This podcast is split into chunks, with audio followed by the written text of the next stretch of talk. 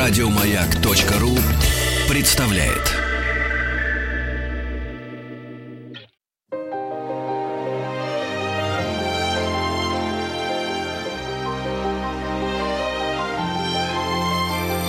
Собрание слов Фёклы Толстой Добрый вечер, я приветствую слушателей радио «Маяк». Это программа «Собрание слов» у микрофона Фёкла Толстая. 11 февраля – день рождения Любовь Петровны Орловой. В этом году исполняется 116 лет со дня ее рождения. Но дело не в датах. Мне кажется, что вот это, это легендарная личность. Это, наверное, самая крупная звезда э, советского кино. И вот здесь слово «звезда», э, по-моему, важно, потому что она всегда была какой-то, э, каким-то человеком, во всяком случае, в нашем восприятии, каким-то существом ярчайшим и, э, и неземным, таким легендарным. А, и вот о ней, э, о ее жизни мы сегодня будем говорить. И я рада приветствовать сегодняшнюю гостью нашей программы Наталья Семенова. Здравствуйте, Наталья. Здравствуйте, да. А, Наталья историк искусства и э, эм, занимается самыми разными интересными направлениями. Но, но вот последние годы, я знаю, что последние пять лет, да. вы занимаетесь так называемым внуковским архивом. А, и а, вот э, надо сказать, что появление вот этого внуковского архива, а внуковский он называется, потому что во Внуково была дача Александрова и а, Орловой. Вот само появление на свет внуковского архива это уже событие довольно, довольно серьезное. То есть это архив Александрова и Орловой, который, который почему только в 2017 году э, выходит на свет? Где это было все до этого? Куда это все пропало?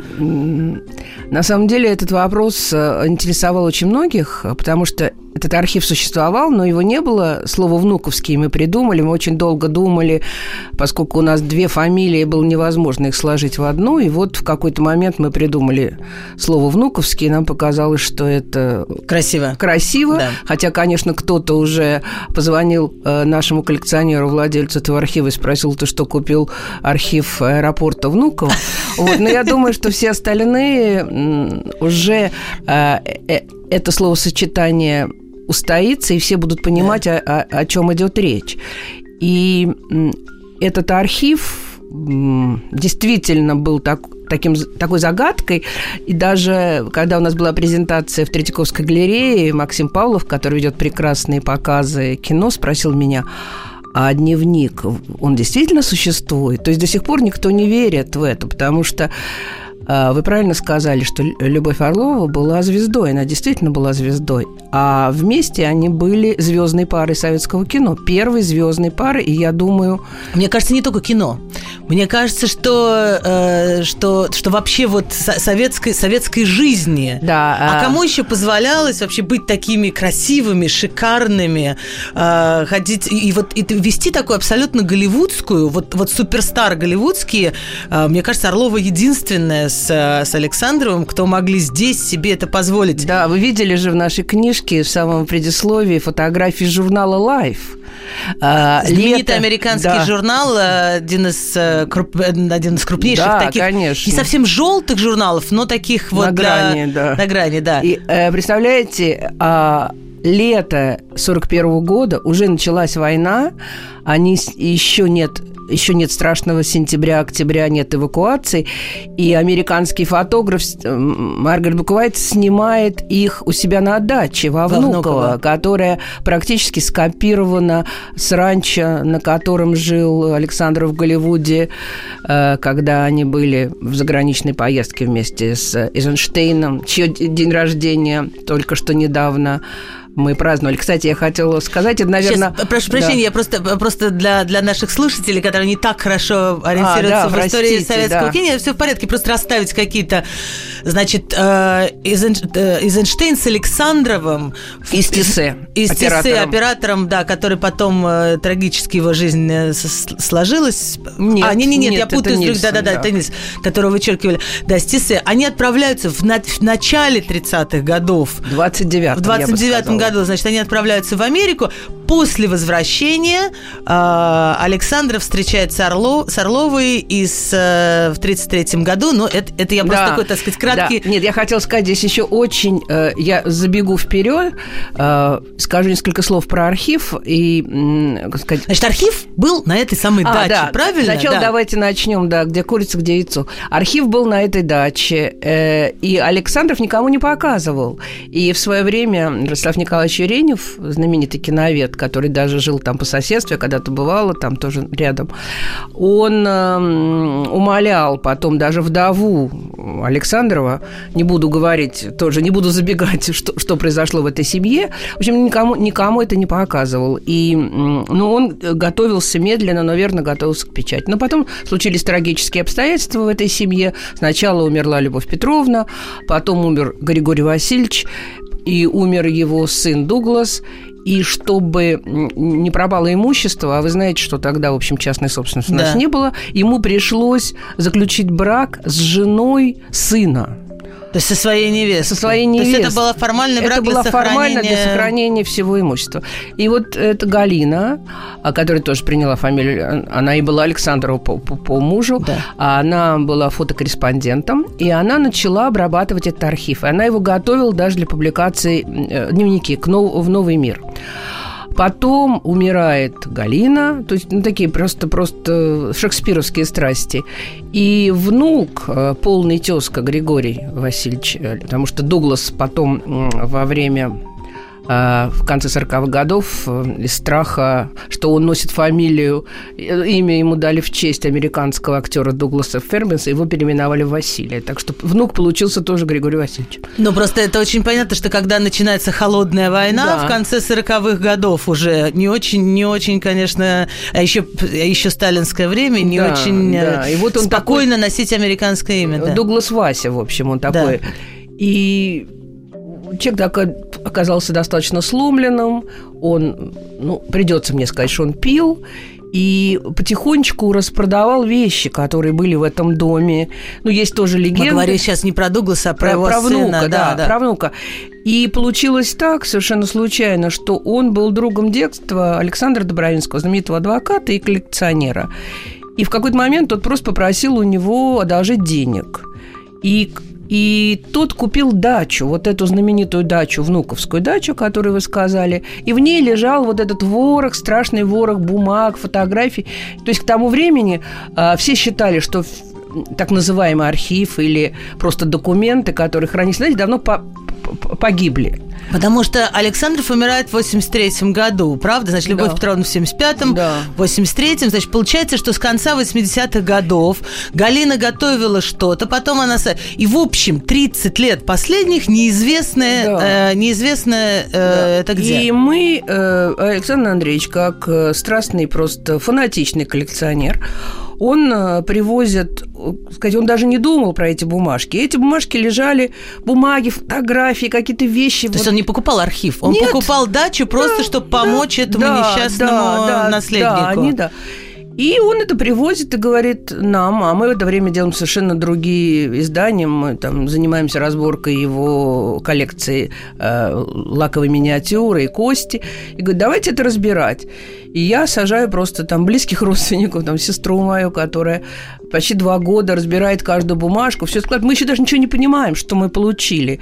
И только потом э, я понимаю, чтобы понять, что мы получили, надо все перепечатать. Тогда садится, это еще год проходит, садится человек, который перепечатывает каждое письмо, э, вот эти дневники. И в итоге, в итоге мы вдруг понимаем, что у нас просто какой-то не- невероятный э, объем материала, и который тянет, ну, наверное, даже на два тома. Мы приглашаем Наума Клеймана, известного киноведа, да, вот. Замечательного, наверное, главного Да. э, бывшего создателя и бывшего директора музея кино и главного в нашей стране специалиста по э, Сергею Эйзенштейну. Да. А это все очень близко, Да. потому что Александров был Учеником. э, учеником и потом отчасти даже со, э, со, со режиссером Эйзенштейна. Да, и нам их люч- э, смотрят на эти документы и говорят, ой, как интересно, ну, давайте вот вы, мы сделаем, э, вы сделаете два тома, в одном у вас там будет у тебя история Григория Васильевича, а, их поездка, вот, о которой вы говорили, в Европу, куда их послали изучать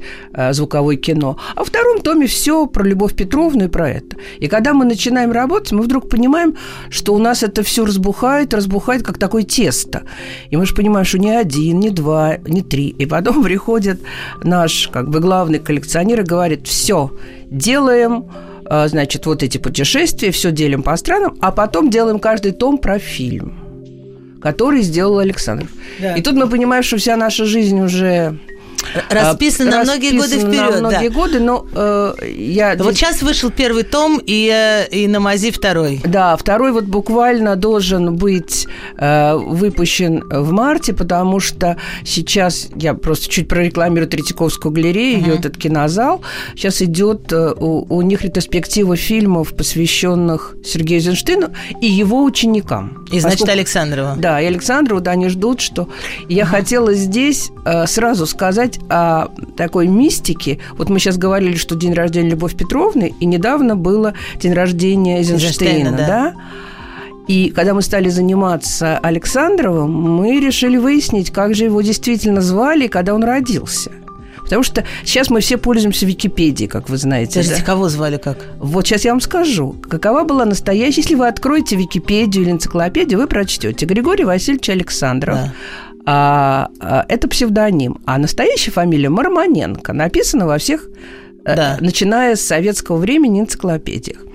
Мы решили все-таки проверить это и списались с городом Екатеринбургом. Где он родился? Да, где он родился.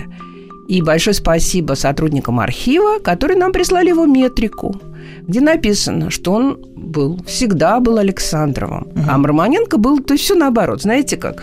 А, а Мармоненко был, его был псевдоним? Да, не, что, да, произошло это было очень небольшим куском, когда он э, э, начинал в, у, вместе с Эйзенштейном в театре пролеткульта, это было самое начало их творческой карьеры, он, он выполнял роли как помощника режиссера и как актера. И чтобы себя развести на афише, он взял, э, как сказать, фамилию вот деда. То есть он в каких... То есть, чтобы было две разных да, фамилии в афише, да. несмотря на то, что он сделал два разных. Да, например, в фильме «Стачка», да, первом фильме, который снял Эйзенштейн, где Александров играет мастера. Да. Он э, как актер Мурманенко, а как там ассистент он Александров. И из-за этого пошла... Интересно. Но это еще не все. Это не самая фантастическая вещь. Дальше день рождения. Я открыв... Мы открываем эту метрику, которую мы сейчас можем с вами открыть, посмотреть, и видим, что он родился осенью, а никак не в январе. И мы начинаем, и у нас есть письмо матери, где она его... Ну, во-первых, у нас есть метрика и крещение, да, да, да. как вы понимаете. И тогда я спрашиваю Климана, Анна Махлич, что вы думаете? И тут он мне рассказывает потрясающую историю Э, э, как, ну, здесь мне придется сейчас все произнести одно имя. Конечно, наши радиослушатели вряд ли его знают. Это Пера Аташева. Это была э, подруга Эйзенштейна Александрова, и в то же время она с 1934 года была официальной женой Эйзенштейна угу. и его наследницей. И Наум рассказывает, как они один раз сидели у Пермысевны, и одна дама сказала, ну, это звезды так сошлись, что Гриша и э, Сергей Михайлович родились э, практически в один день. Григорий Васильевич поменял себе дату рождения, чтобы родиться рядом с Эйзенштейном, которого он считал своим учителем – Ничего себе. Да. Вот то, что мы меняют там не за какие-то псевдонимы берут, это я понимаю. Да, а меняют наши, дату да. рождения в качестве уважения к учителю. Да. Это да. я первый и раз вот, такое Да, и вот в энциклопедии все, все вот это. Ну и, конечно, раз уж мы говорим о Григории Васильевиче и мифах и легендах, он, конечно, всегда писал, что он из семьи там чуть ли не чернорабочих или А что еще можно было писать в советское Конечно, время? ну э, и мы даже думали, что он взял фамилию из страха, что кто-то узнает, что на самом деле его дедушка и папа владели гостиницей и, и какой-то кондитерской, ага. да. А на самом деле все оказалось очень просто. И э, на, И вот это опять-таки говорит о вот закрытости этой пары, которая... э, Да, и, а теперь мы возвращаемся к Любовь Петровне, конечно, да, которая, для которой, знаете, в моем детстве, я когда всегда смотрела на нее, она тоже мне казалась какой-то совершенно неземной. И, по-моему, это Максим Дунаевский сказал, что у нее настолько, как сказать, э, у нее такое лицо, оно мировое, будем говорить. В нем нету, э, вот там, Ладынина, можно сказать, это русская актриса, там, это там, не знаю, грузинская. Ярких национальных черт. Да, она совершенно такая, она как какая-нибудь Дина Дурбин, Марлен Дитрих, и поэтому она стала, конечно, звездой, вот именно ее такой облик. И я всегда на нее смотрела тоже и думала, ну как, ну тогда мы как бы не думали о предках, о, о крови, да, ну как-то всегда она вызывала какой-то интерес. И, конечно, когда ты понимаешь, что она из фамилии Орловых, э, и который через там сухотяных э, родственники с Толстыми, так, ну, по Да. бракам, да, понимаешь, откуда вся ее эта стать, это ее порода, будем говорить. Но и Григорий Васильевич тоже был в молодости настолько красив, что просто дамы... Кто-то говорит, что с какими-то девичьими глазами, кто-то да, это да, да, да, описывает да, его, да, да, что это, это, это красавец. Эйзенштейн, да, это Эйзенштейн, и там просто девушки все умирали, а говорят, что, а он же еще прекрасно играл на гитаре, и можно, можно себе представить. Так что много тайн. Наталья Семенова, искусствовед э, и куратор проекта «Внуковский архив», который вот только что стал, стал частично э, вот уже доступен э, широкой аудитории, потому что вот издан пер- первый том этого удивительного. И надо сказать, что, это, что эта книжка, э, она совершенно не, не, не, не не рассчитана исключительно на специалистов, а это просто документы очень интересные о жизни, о работе Александрова и Орловой. Я вот что хотела спрос- спросить вас, что ведь вот закрытость этой пары. А, И мне так показалось, что львиная часть этого архива – это записи Александрова, который вел дневник, который а, как-то какие-то мемуары писал и так далее. А Любовь Петровна, по-моему, не только внешне ничего не рассказывал, но и для себя ничего вообще не фиксировал. Что осталось вот в этом гигантском архиве? Сейчас о дневнике Александрова еще поговорим.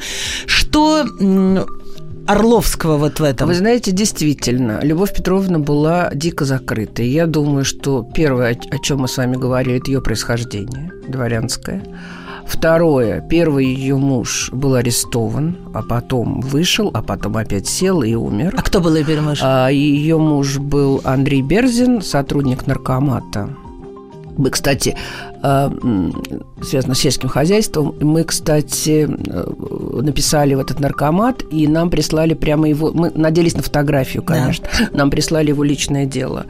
Он был А что, арест- не сохранялось ни одной фотографии? нет, ни одной Ага. фотографии нету. Вот его в 28 или 29 его забрали, потом выпустили, потом опять он сам из Прибалтики.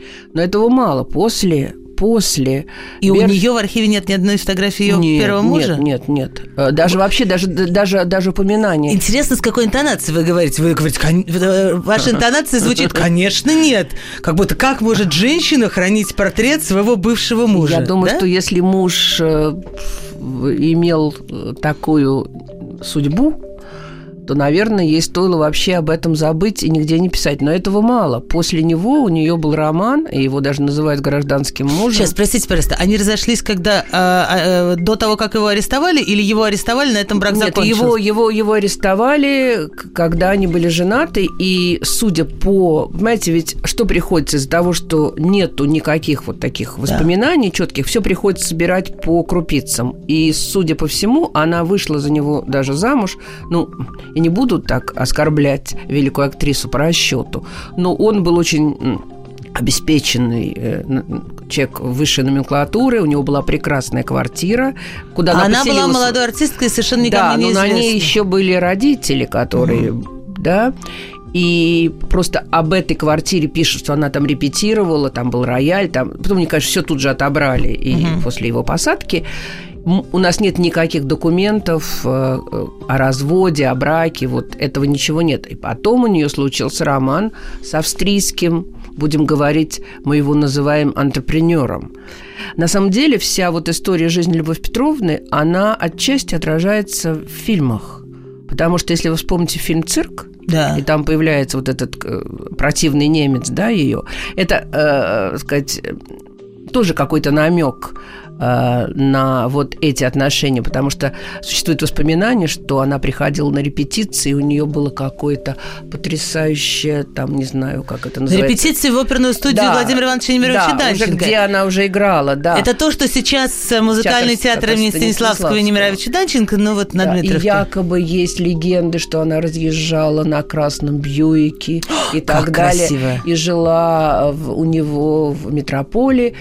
И якобы, когда... э, Я уже опять забегаю вперед, но не могу, когда э, Александров ее нашел в театре, то есть ему ее показали, и он взял ее на роль Анюты в «Веселые ребята», и они поехали в Гагры снимать кино. кино, и якобы он приехал со своей женой, а она приехала с этим фрицем. Мы нашли в архиве одну фотографию, и взяли на себя смелость написать, что это Фриц. Но мы не знаем. Есть такая легенда, которую, как сказать, вот Клейман склоняется, что, возможно, это он, э, этот Фриц, ой, простите, Курт, Курт, да никто, никто даже не знает его имени. Он ее хотел увезти на Запад, сделав ей там карьеру. Но мы даже не знаем, э, в какой области он его воспоминаниях называли концессионер. Концессионер. Это вот были западные специалисты, тогда еще были, да, Бринепи, концессии и все. То есть мы ничего не знаем. И То есть нас... это конец 20-х, начало 30-х годов. Это... Э, Уже время такое 20... для иностранцев да. не очень здесь... Э, это да. вам не 25-й год. Да, но если не... фильм 33-м мы да. снимаем, да, 32-м, 33-м. И э, дальше, опять-таки, очень интересно – для характеристики жизни той эпохи, что тоже, может быть, объясняет вот эту закрытость. Дело в том, что Александрова была жена Ольга, с которой, да. на, на которой он женился, вероятно, в 20, 24 году, потому что сын родился в 25-м. Угу. Тоже актриса. Актриса театра «Синяя блуза», очень красивая женщина. И развод... В 25-м, интересно, прошу прощения, ведь он третьего года рождения, да, значит, ему было 22 молода, года. Да. Значит, но он уже был в Москве, он уже был ярким артистом, он уже в 25-м да. году... Когда, уже какого... Потемкина они снимали, да, уже. Да. Сколько люди успевали в свои да. молодые годы. Да, да, при том, что у него никакого не было образования, понимаете? Вот это мы, не, это, это мы так и не смогли э, понять, э, что у него было, и вот а, а где можно было получить тогда образование? Когда О, кино только да, начиналось, да, у него когда было... никаких театральных вузов не было. Все, и, и при этом все вокруг было этим театром пропитано. Ну, и да. вот это, в общем, поэтому он его Нам называл... бы всем такое да, образование. С, большой, с большой буквы учитель. И на самом деле, опять, это такие вкусные вещи. А, они, значит, познакомились, у них, значит, случился этот роман там в 33 году. И Сейчас, подождите. Э, у Александрова и Орловой. И Орловой. Но вы Но... стали говорить, что в 25 году Григорий Александров да. женится на актрисе Ольге, Ольге Ивановой. Иванова и продолжает быть, да. и продолжает быть э, ее мужем. Да. И вот что мы нашли в своем архиве? Мы нашли свидетельство о разводе и о браке. Угу. И Орлова и Александров поженились только в 1937 году. Понятно, но, но э, вот как, как у вас же написано, что вот этот день встречи, когда впервые да. Александров пришел и увидел ее на сцене, она получила тогда первую, первую большую роль. Вот этот день, якобы, они всю жизнь отмечали как очень важный день. Да, они даже отмечали не этот день, а они отмечали день следующий. Я даже ходила, вычисляла по премьерам, когда, ну, знаете, как э, девушка с юношей знакомится, сначала говорит, он меня куда-то приглашает. Точно. И вот уже вот эта прогулка, будем говорить, которая, опять-таки, я возвращаю всех в любимый фильм «Весна», где режиссер гуляет с актрисой. Вот этот день они отмечали. И этот день якобы был э, юбилей Собинова в Большом театре, куда он ее пригласил, после, после того, как он ее увидел на сцене, и потом они вечером гуляли по Москве. И с тех пор они вот этот день отмечали. То есть всегда хочется примерить свою жизнь да. Да, на жизнь. Вот, и этот день, э, если я не вижу книжки, по-моему, это 17 угу. мая, а, вот... Какой хороший день для прогулок. Да, вот.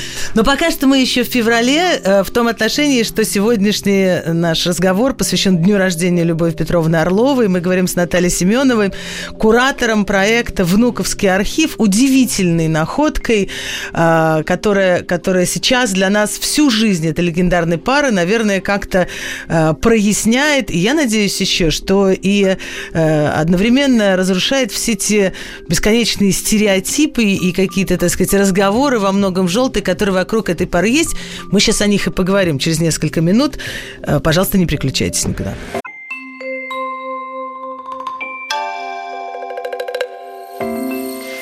Собрание слов Фёклы Толстой Это программа «Собрание слов» у микрофона Фёкла Толстая. Э, наши гости сегодня Наталья Семенова, куратор проекта «Внуковский архив». Вот такой вот э, удивительный архив э, Григория Александрова и Любови Орловой, найденный в их, на их даче во Внуково, и благодаря э, усилиям, прежде всего, э, Александра Добровинского, адвоката или коллекционера, который спасал этот архив, и его, э, его соратников, в том числе Наталья Семеновой, вот, вот сейчас этот архив э, жив, э, как-то приведен в порядок и э, начинает э, публиковаться. Так вот, мы с вами остановились на том, что этот архив, э, который касается и работы, и, собственно, и, и жизни этих людей, потому что явно, что в нашем вообще мы интересуемся ими не только как э, профессионалами. Наш интерес не заканчивается на последнем, на последнем кадре фильма, потому что это какая-то удивительная таинственная пара.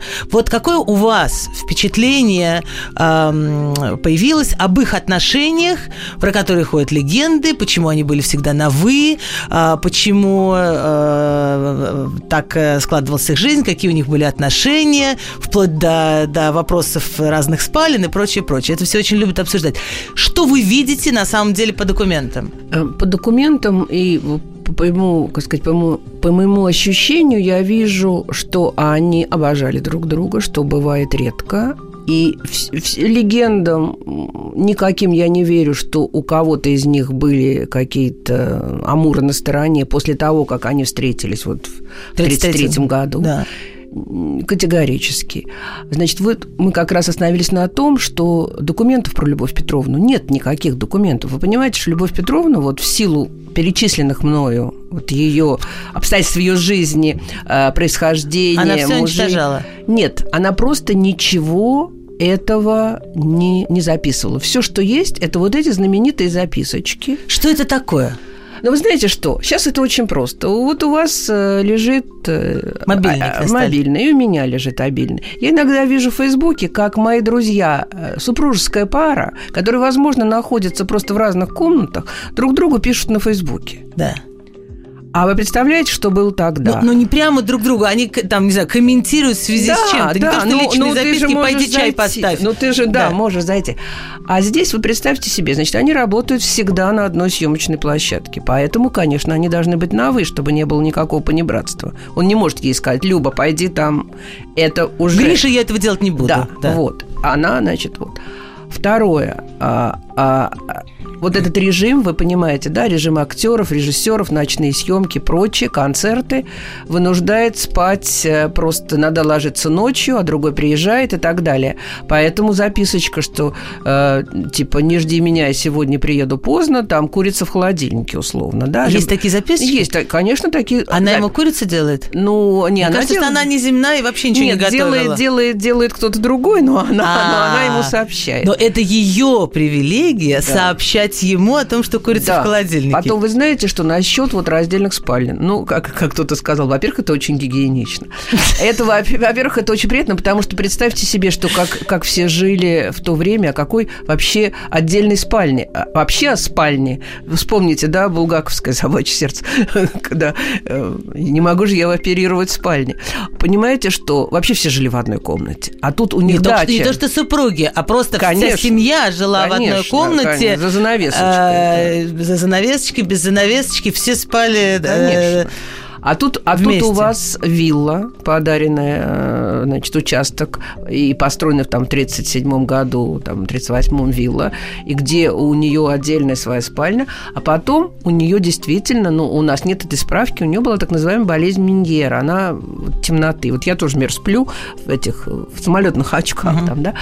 А, говорят, что это вот после вот этих всех э, трагедий в ее жизни, но с другой стороны... Она вы... не могла спать со светом? Со светом, да. А-а-а. Ей надо было, когда приезжала на гастроли, и надо было очень плотно. Может быть, это как-то связано еще с рам... с... Э, ак... Софитами. Да, вы знаете, ведь актеры очень часто ходят в темных очках. Но у нее была болезнь Миньер, это как бы, ну, все пишут, что такой диагноз. Вот это вот именно боязнь вот этого света. Я могу себе еще представить, э, вернее, не могу себе представить вот эти диги, да, э, как они в кино называются, гигантские лампы, да, лампы 30-х годов. Конечно. Вот я помню еще такие позднесоветские лампы, как, как они урчали, бурчали. Вообще, это были какие-то страшные машины. А, а уж как они это снимали, вряд ли это было полезно Ну, для здесь глаз. у нее было вот это. И все время, да, потом же вопрос, э, знаете, как один наш приятель сейчас, э, в смысле, друг, э, его сын сейчас знаменитый актер, он спросил маму, а как же вот было раньше, как вы звонили друг другу? Она говорит, ну как, по телефону. А если человека дома нет? Понимаете? Ведь не было мобильных телефонов. Они Это даже... почему вы говорите? Про записочки? Я, там... я про записочки. Так как что в этих было... записочках? Вот про курицу. Абсолютно, вот... абсолютно. Дорогой Гришечка, люблю тебя. У меня сегодня была там хорошая съемка. Не дождусь тебя, ложусь спать. Вот на уровне. Стишки могли быть. Потом были записочки, знаете, откуда? А, она уезжала в санаторий без него. Она ему писала оттуда и писала ему стихи. Вот как единственное, да, как трогательно. А, знаете, есть очень много книг про Любовь Петровну, я их все прочитала. И поскольку я уже как бы ее чувствую, я понимаю, где правда, где, где ложь. И когда очень много, я могу, э, как, как биограф, нескольких художников, я могу составлять вот такой пазл. Я верю, что если она ездила на красной машине, то это была красная машина. Это мог быть Бьюик, а, там, не знаю, Роллс-Ройс или что-то, но машина была. Да. Так же и здесь.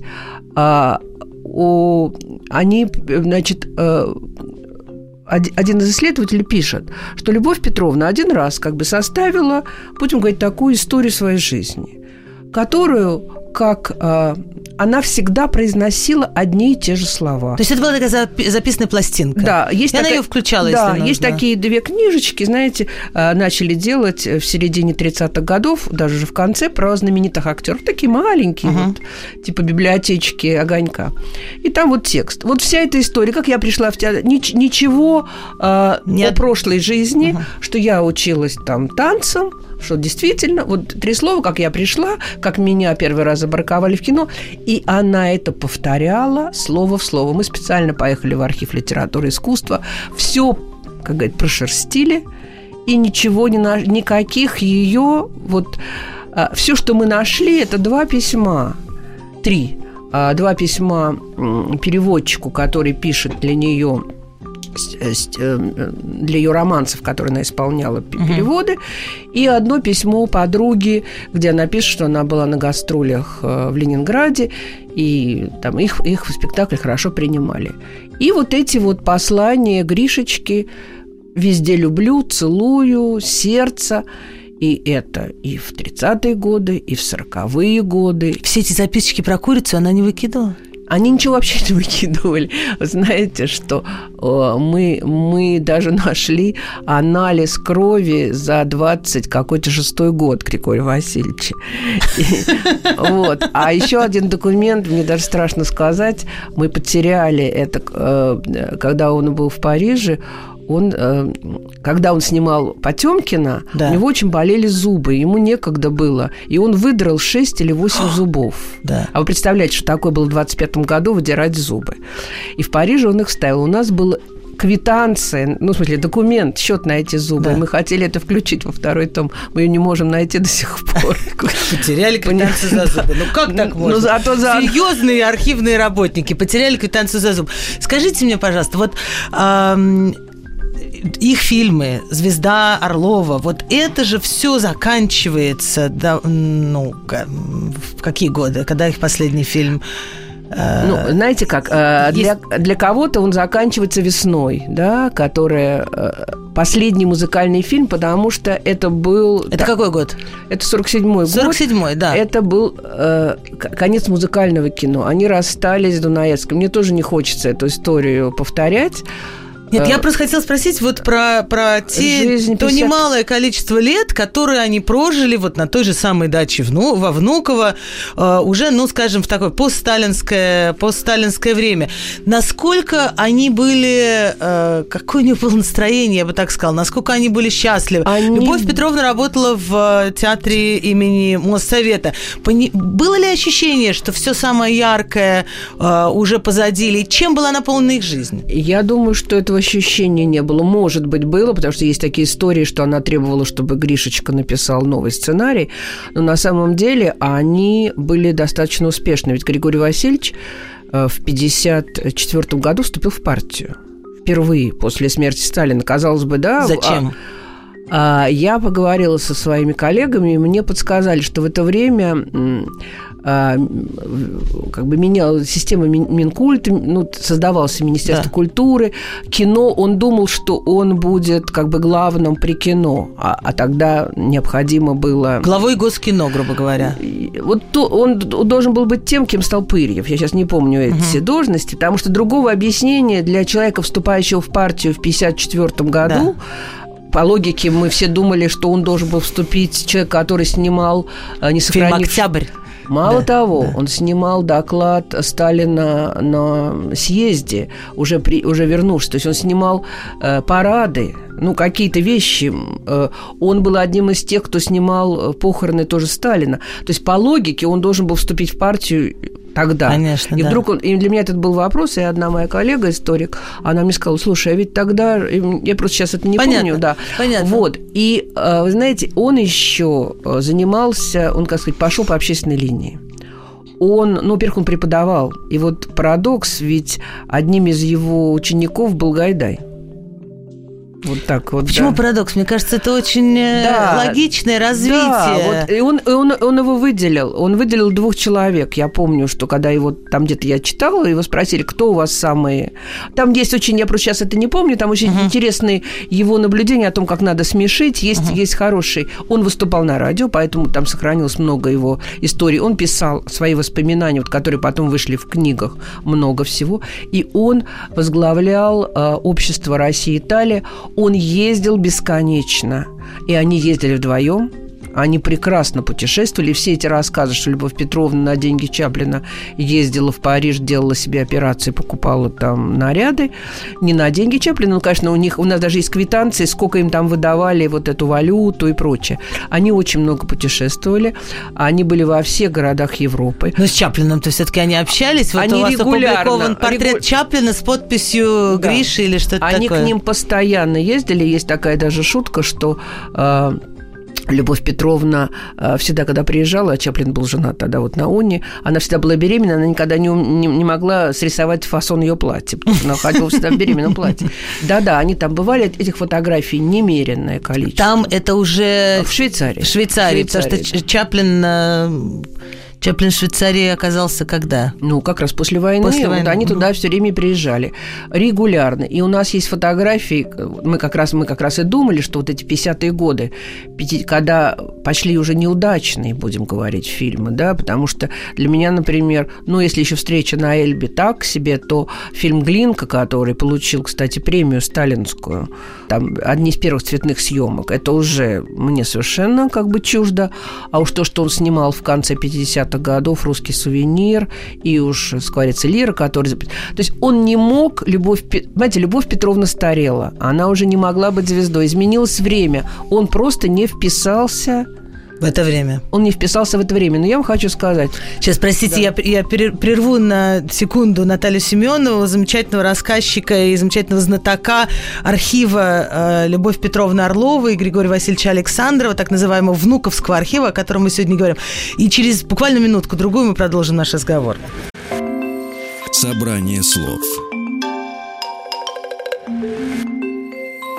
Фёклы Толстой Собрание слов. Мы говорим сегодня о Любови Петровне Орловой. 11 февраля она отмечала свой день рождения. И э, сегодня мы говорим с Натальей Семеновой, э, куратором проекта «Внуковский архив». Вот такой удивительная находка для истории нашей, не только киноискусства, а гораздо, гораздо шире. Э, вот, вот сейчас появляется доступным для всех э, архив Александрова и Орловой, который хранился у них на даче, и который проливает свет не только на многие интересные события, события э, истории кино, ну и просто на их жизнь. Мы остановились на том, что в 50-е годы, вот вы называете, называете фильмы, которые снимал Александров, я с трудом их из каких-то глубин памяти вытаскиваю, наверное, никогда не видела. Да, мне пришлось куски. их просто посмотреть. Да, а не то, что «Весну» или «Веселых ребят», где ты знаешь каждый кадр да. и, э, и вообще с, а, наизусть. Любовь Петровна старела. Что она, вот я так жестко спрошу или резко, она что, не разрешала ему работать с другими артистами, потому что для режиссера 50 лет прекрасный возраст. Вы знаете, мне кажется, что он даже, не, даже себе не помышлял о том, чтобы снимать кого-то. Вот создается такое впечатление, что даже мысли такой не было. Есть же такая знаменитая тоже байка, и я, в общем, верю в нее. Когда Александров снимал фильм «Русский сувенир», где Любовь Петровна, как всегда, играла очередную звезду, там э, по сюжету они приземляются, это вообще безумство какое-то, самолет терпит крушение с иностранными гостями угу. в Сибири, и они оказываются в избушке какой-то угу. крестьянки. Медведи, снега, да, да, да. все по всем и, стандартам. Они предложили предложили Файнгерин Равневской сыграть. Она что она искала Любочка. Я буду твоей бабушкой в этом фильме. Понимаете? Он вообще не мыслил. Но вы знаете, вот этот фильм, который, конечно, никто никогда не видел, но может, наверное, при теперешней технике посмотреть, под названием «Скворец и лира», где Любовь Петровна, это значит 60, значит, ей уже 60 лет да. с, с хвостиком, она играет 18-летнюю девушку. И что, это страшно это смотреть? Это страшно смотреть. Значит, ей забинтовали руки, и лицо. Она по сценарию, она попадает в... Это все про войну, про разведчиков. Она попадает там под бомбежку, и, значит, поэтому она в таком... Да. Она даже невесту там играет.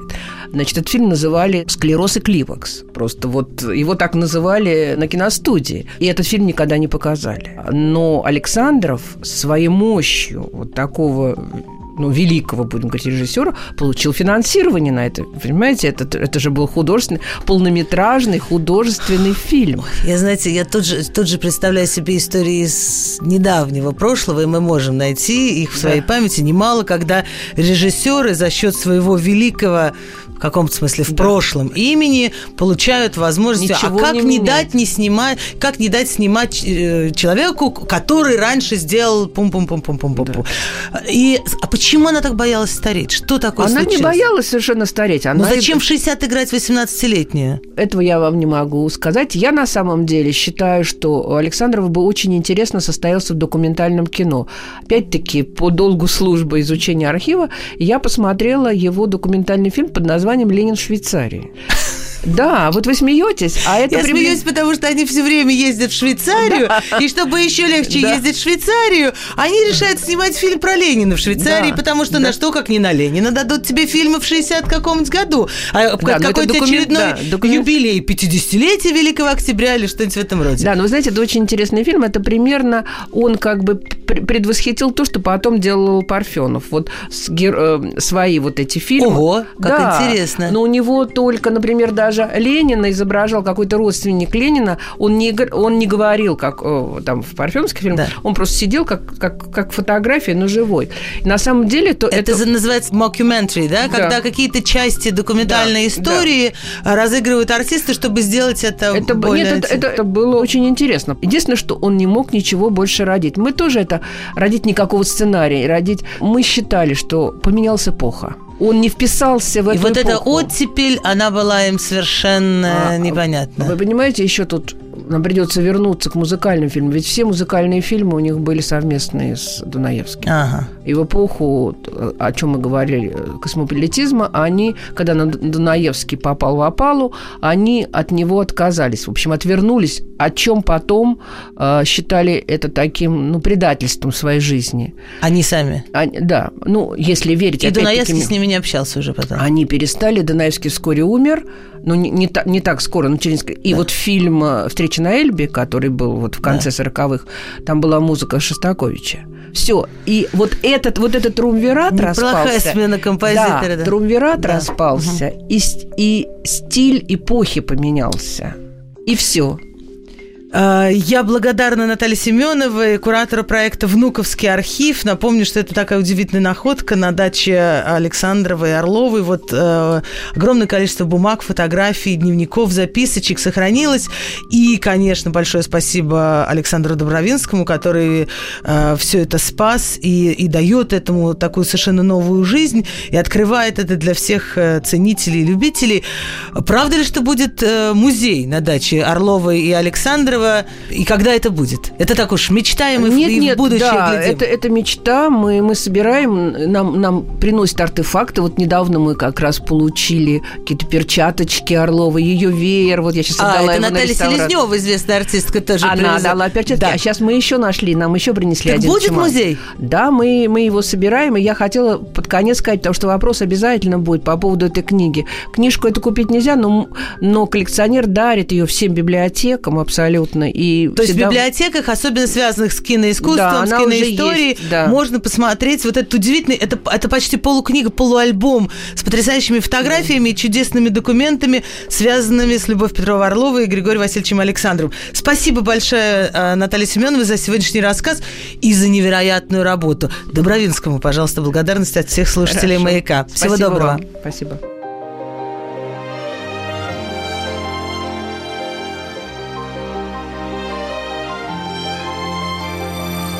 Фёкла Толстая и ее собрание слов. Еще больше подкастов на радиомаяк.ру